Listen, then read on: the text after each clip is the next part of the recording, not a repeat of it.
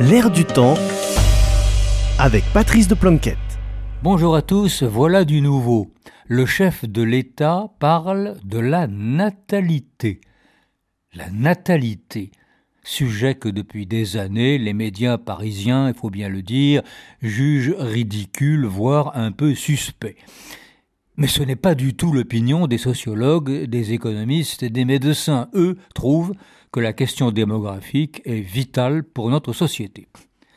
Donc, M. Macron appelle à relancer la natalité, alors que la France est tombée en 2023 au niveau le plus bas depuis 1945. Pour cette relance, M. Macron préconise une réforme du congé parental.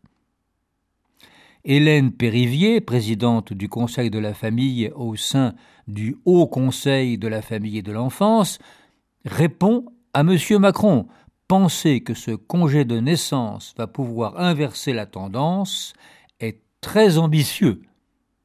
Fin de citation. Selon Mme Périvier et tous les experts, la natalité s'effondre pour des raisons nombreuses et diverses on peut citer au moins trois causes.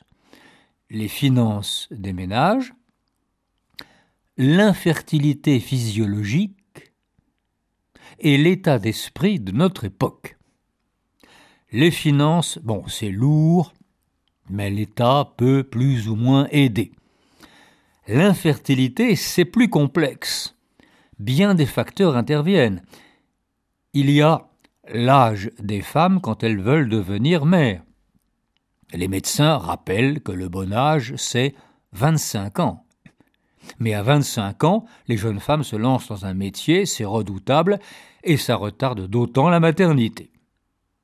Et plus tard, plus tard, compter sur la PMA n'est pas une garantie.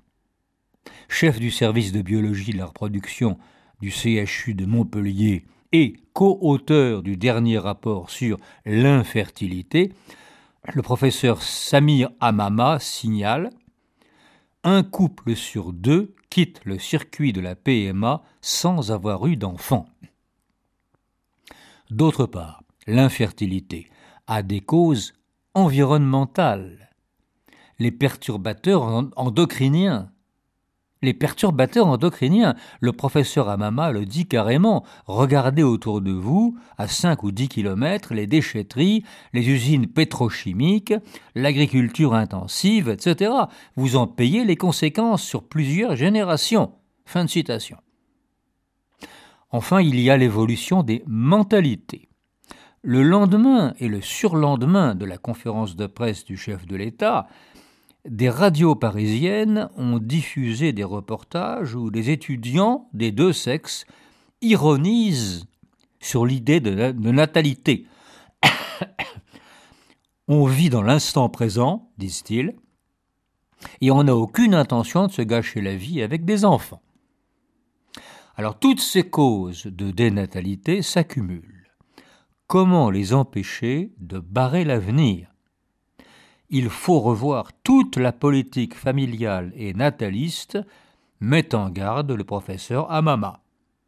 Et pour ça, il faudrait une volonté politique et une solide dose de non-conformisme. Ça, c'est moi qui l'ajoute. À la semaine prochaine.